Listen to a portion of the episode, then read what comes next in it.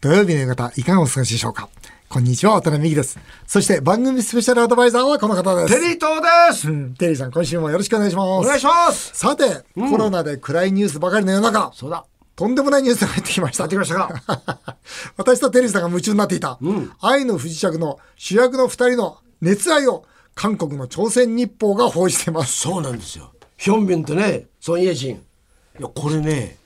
前々から噂あったんですよ。本当でも噂あったんですけど、 それぞれは否定していたんですけども、今回はついに認めてしまったと。なんで認めたのね、写真とか撮られたのか分かんないですけども、まあ、写真とか撮られた、ね、それで、事務所側の発表としてはですね、こういう発表してるんですけども、この「愛の不時着」が、撮影が終わってから付き合いだしたと。なるほど。そどっちだっていいじゃん、そん なの。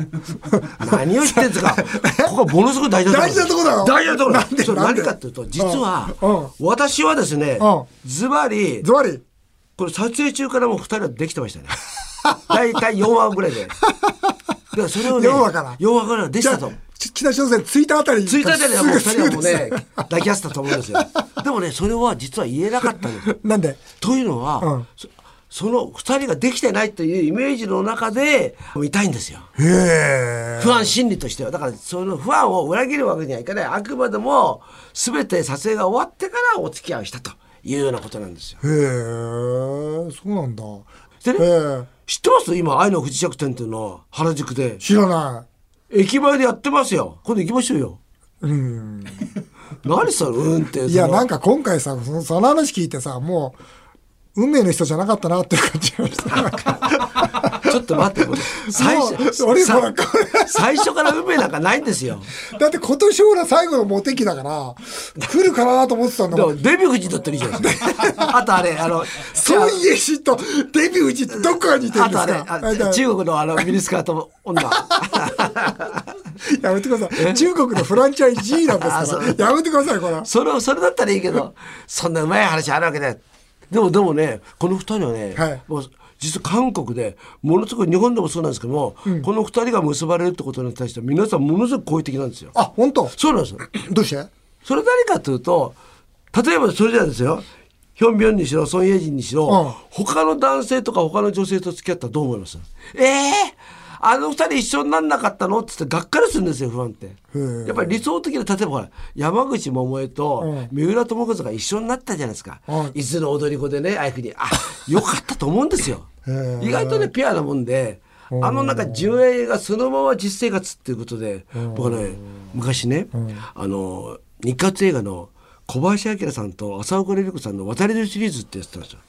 でその 頃あの二人は絶対僕はできたと思ったんですよ。できてると思った思ってた。で幸せになると思っていたら思ってたら小林明さん美空ひばりさんと結婚したんですよ。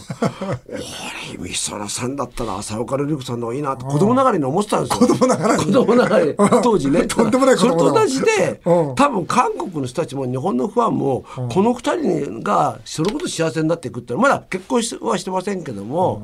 あのなんか意外とみんなハッピーな気持ちで祝福するんじゃないですかじゃあ不安心理ってすごく複雑だね、うん、だって撮影中は付き合ってほしくないし、うん、終わったら結婚してもいいと思ってるんでしょそうなんですよ複雑だそれだからそういうあれだ渡辺さん僕はもう行か行かないよあのなんとか店愛の不時着店行か ないよ僕はもう本当あ運命の人じゃないんだなっていうのが、ね、今回すぐ分かりましたよデビさんって言っ てよデビさん、デビさんと愛の不時着してよ。俺 BBQ で さ、フライドチキンでさ、今度韓国行ったらさ、食事しようと思ってたのにさ、もうしない。 もう決めた。しましょうよ。いや、それでもテリーさん来る行きますよ。本当。もし決まったら絶対決まったよね、本当に。そう。へえ。いや、三英人最高じゃないですか。あ、そう。うん、へえ。ぜひ見てくださいよ。だけど、そのデヴィ夫人ね、うん、続いては年末年始のスペシャルゲストのデヴィ夫人の感想のメールがいっぱい来てるんですよ。うん、かそう。まずこれやっていきましょうか。わかりました。ね、平塚市の香織さん、うん、デヴィ夫人のゲスト、大変楽しく聞きました。うん、あなた本気の恋したことあります 女性らしさを聞くなんて野暮だなって。 奥様に今日も綺麗だよとなぜ言わないのと、はじめ私が数えただけでも渡辺さんを8回怒られていました。 数えないでください、それ。8回怒ってた、確かにね。うん。夫人に怒られてどうでしたかもう辛かったよな。うん、本当。で、今回のこのデビさんのやつって、はい、奥さん聞いてる聞いてない、聞いてない。もう一切聞いてないし、関係ない。これさ、これ聞かせようよ。行かなくていい、行かなくていい。だけど本当の恋したことあるとか本気の恋したことあるって言ったら、あんた口こぼってたよね。いや本気の恋って僕はねいつもなんか今まで恋愛した時もどっかやっぱ冷めてるわけですよ。どっかだかあ、そうら僕夢中になったことってないよきっと人生で。ええ最低男じゃないですか、えー、だからだからデビさんから本気の恋したことあるって言われた時思わずえ本気の恋って何と思っちゃったもんね。泣いたことないね。例えば、それは、女性で泣いたことないよ僕はじ。ゃあ例えば夜、もう胸がキュンとして、うん眠れなかったこと。ない。朝起きちゃったこと。ないだから彼女の家の前に、雨の日、濡れながら待っていたとか。絶対ない。いや本気の恋ってデビさんしたことあるいや、僕は3日に来るんですよ。 恋する僕ですよ。恋するテリって言われてますからね。3日に1回ぐらい恋してますよ3。日に1回するんだすご南さんからも来てます、はいデヴィ夫人とっても面白かったです、同じ女性としても私も選ばれる女性になりたいと思いましあたこれはそうですね。うんうん。これはわかる。実際に話してみてなぜ夫人はモテるのだと思いましたかと渡辺さんの人生最後のモテ期のお相手は夫人ではありませんか と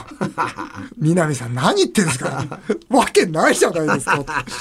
なんで、えーなぜ夫人はモテるんだと思いましたテリさんあれはね、呪いにかけてんじゃない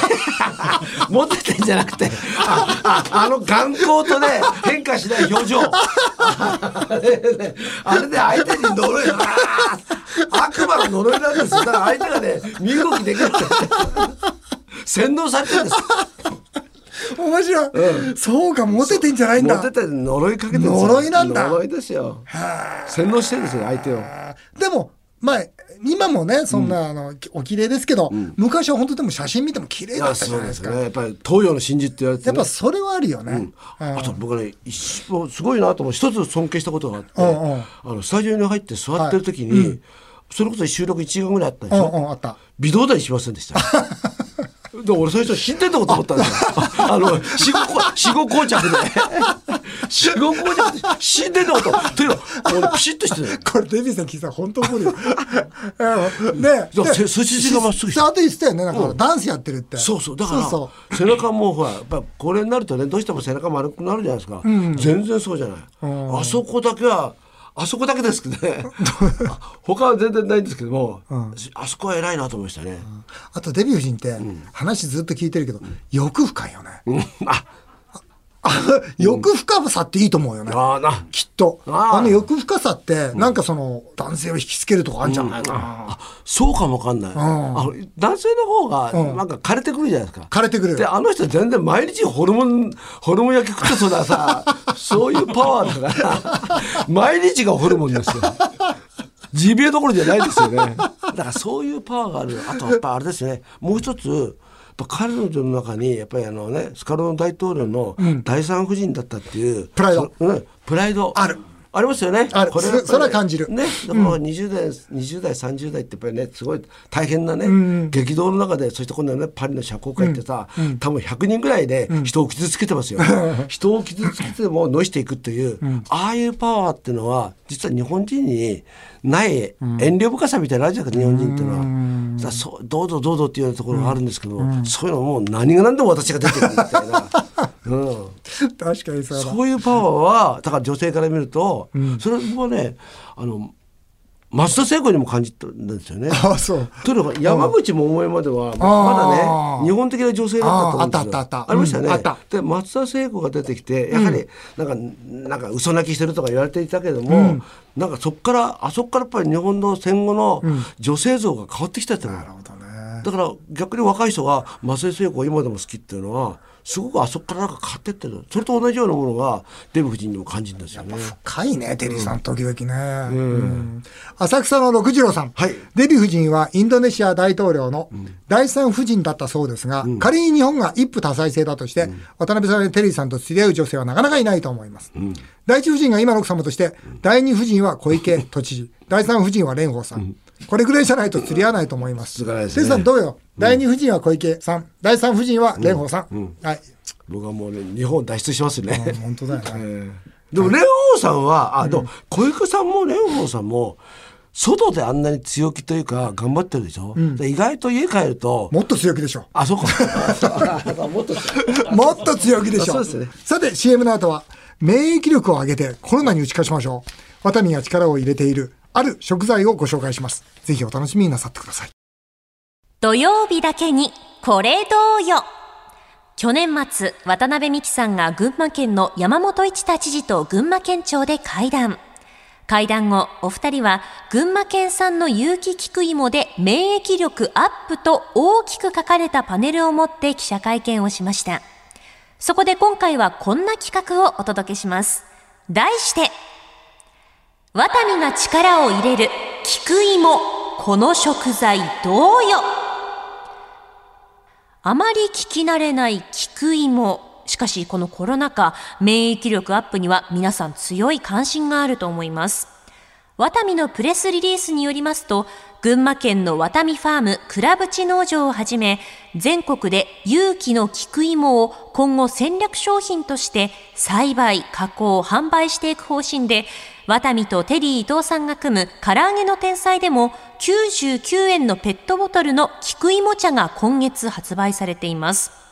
気になるのは、その菊芋がなぜ体にいいのか、なぜ免疫力アップにつながるのか。今回はその辺をたっぷり丁寧に説明していただこうと思います。ということで今回のこれどうよは、ワタミが力を入れる菊芋をご紹介いたします。えーコロナもあり、今とにかく免疫力を上げていくことは大事です。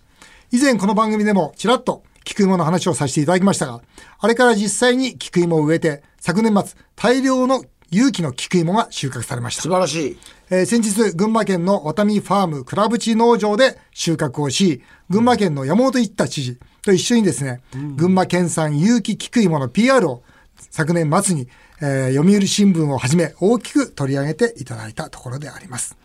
ただ、菊芋と言われてもあまりよくわからない方も多いと思います。そうですよテねルさん、菊芋は知ってるでしょいやもうもちろんもうでもね、今回渡辺さんから聞いて初めて知りましたね、そんなに以前から知ってたわけではありませんそう僕もね実はね、1年半前ぐらいに知ったんだよね、約2年ぐらい前かな、まあ実はその菊芋博士という方がいまして、はいこの方から渡辺さん絶対菊芋だよとワタミファームで菊芋絶対作って世界中に広げてくれと言われたのが実は日本糖尿食研糖尿病の糖尿ですね糖尿食研、株式会社代表取締役中山茂雄さんなんです、え中山さんー今日はですね電話をつないで菊芋の効果やその凄さを詳しくお聞きしたいと思います、えーもしもし中山さんはい、中山です。おー久しぶりですこんにちはお久しぶりです。お元気ですかはい、ありがとうございこます。んにちははいテリー伊藤ですお元気ですかよろしくお願いしますはい、あの、い、よいよですねワタミももう今回もうはい100トンを超える菊芋を作ってですね、わすごいですねい一気に世界にはい菊芋を広げていこういきたいと思ってます、ありがとうございますもうこれは中山さんの夢ですので、はい、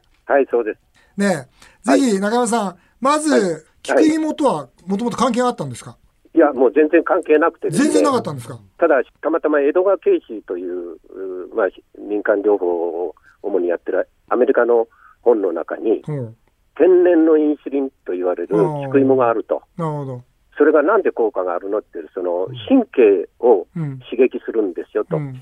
何が神経をする刺激するかっていうのは、その本には書いてなかったんですが、うん。糖尿病っていうのは神経もエソするじゃないですうん。うか、ん。うんあこれが本当だったらすごいことになるだろうと思って、うんそれで探したら、まあ、長野にあるということで、おーえーまあえー、と1994年に長野に移り住んでうん。治療をしながら患者さんに勧めたらさまざまな合併症が良くなると、なるほどね。えーいうことだったんですが自分の仕事が忙しくなっちゃってうん。救いもどころじゃなくなってたんですが1999年の1月になったらうん。村さんがしだして早く作れ作れと。うん。いうことになって、えーうん3月に初めて菊芋をジュースにしました。うん。その菊芋が実際に天然のインシュリンであると、はい、はい、いうことで、非常に、まあ、体にいいとそうです。まそうあ、であす免疫力もあり、もう上がりますまねたはい成長作用もあり、はい、ありますそうですよね。はいそれからはいあとは、その、油とか、その、そうですね、糖をね、吸収しない塩。分脂肪の吸収を抑制してくれますね。そうなんですよね。はい、まあ、それのところはいの効果、そのはい力を、あの、博士の方からちょっとあご紹介いただけますか。はいまずまずですね、育ててみるとよくわかるんですけれどもね、1年で土の栄養を根こそぎあの吸い取っちゃうんですよ。そうなんですよね。はい、うんそしてその栄養をまず我々に届けてくれると。はい。ところがですね、その中に糖質というのが実はイヌリンという水溶性植物繊維で、はい、これがほとんど吸収されないで、はい。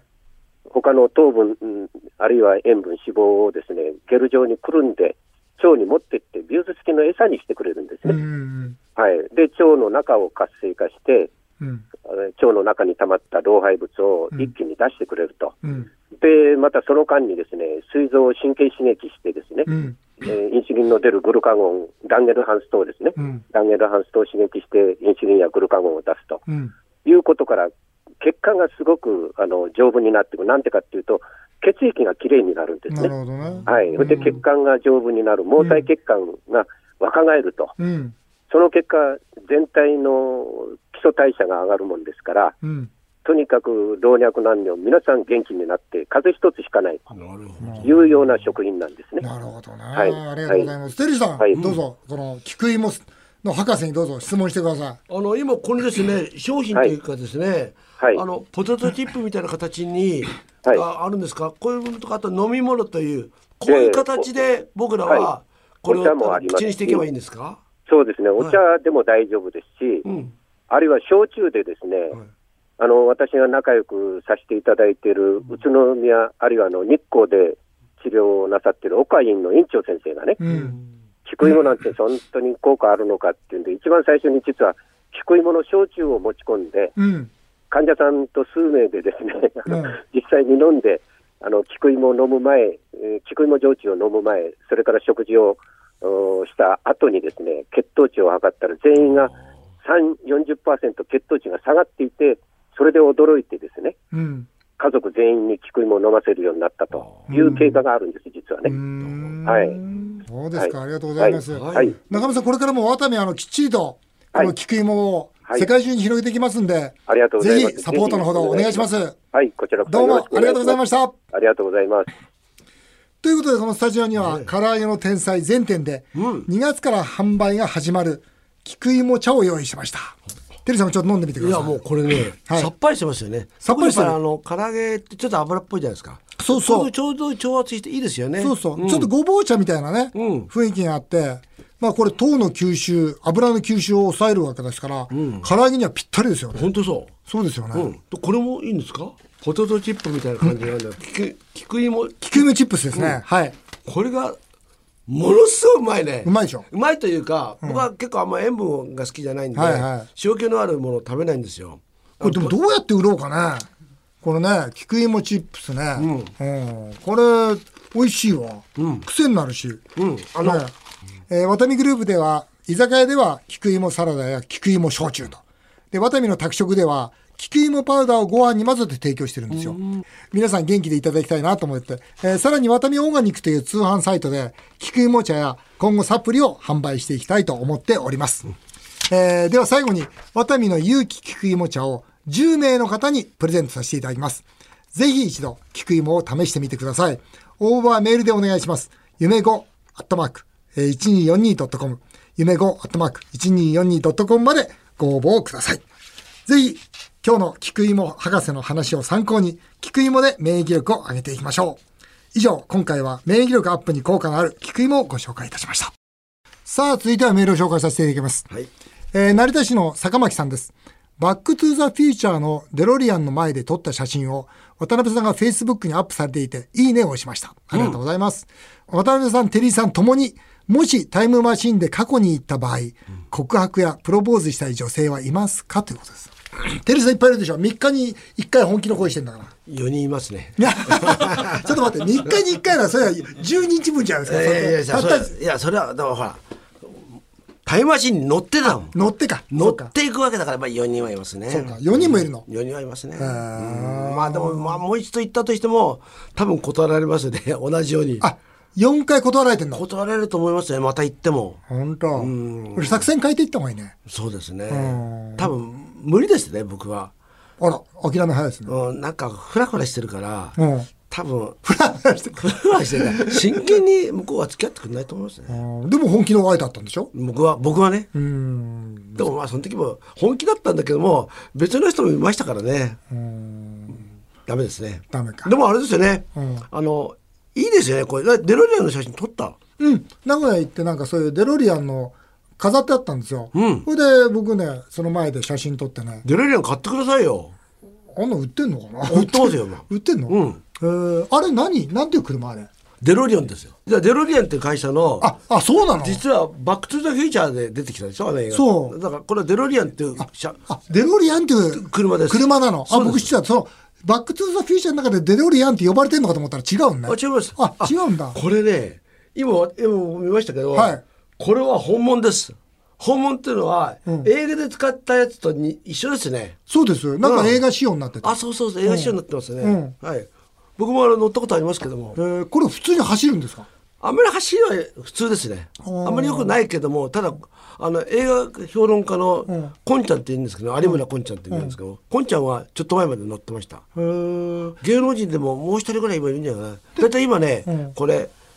僕この前見た時は800万ぐらいでしたね。へーで、これ800万円で買ってもまた800万円で売れるから、おー車としては大したことはないんだけども、バックトゥフィーチャーの、バックトゥザフィーチャーのあの車だってことになると、それだけでも価値が上がってますから。これあれでしょバックトゥーザフューチャーに出るぐらいだから、その当時のアメリカの流そうですね。行りなんでしょあそうです ね。そうもでしょう流行りとかも世界中に流行って、うんまあこれでめ、これはもうタイムマシンですからね。タイムマシン。うん、ですからこれに乗っていけるってことです。僕はねあのプロポーズした女性とかね、特にいないんだけどいないよねやってみたいことあるの何それ何かさ、血液型の O 型の人と付き合ってみたい何それ僕ね不思議なことに後で聞くと全部 B 型なんですよだから僕は多分ね B 型の女性に惹かれるんだと思うんですよあー本能的に、うん。 B 型の女性ってほら素直じゃないじゃないですかなんかすぐ逆らってみたり、多分そういうのが引っかかっちゃうんだよねだから大型の女性みたいになんか僕のイメージよ、なんかのんびりしてなんかいいいい人が僕はイメージ多いんですよ大型ってだから B 型の女性には怒られちゃうかもしれないけど、だから僕 B 型の女性としか付き合ったことないんですよだから僕タイムマシンに乗ったら、大型の女性と付き合ってみたいなそうか。でもその方が面白いですね。面白いでしょ 僕は言うとね、O 型と A 型ですね。それほとんどじゃないですか。もうさ、なれますよ、それは。ほとんどじゃないですか。お付き合いした人それ大体7割ぐらいいますよ、 それだ大け体でそういう人と付き合ったんですよ。ほとんどじゃないですか。あっという間にお時間になってしまいました。以上、メール紹介でした。テリー伊藤さん、また来週もよろ しくお願いします。します。日本放送渡辺美希5年後の夢を語ろう。この番組ではリスナーの皆さんのメールをお待ちしております。メールアドレスは夢 5-1242.com 夢 5-1242.com また来週のこのお時間にお会いしましょう。お相手は渡辺美希でした。あなたの夢が叶いますように。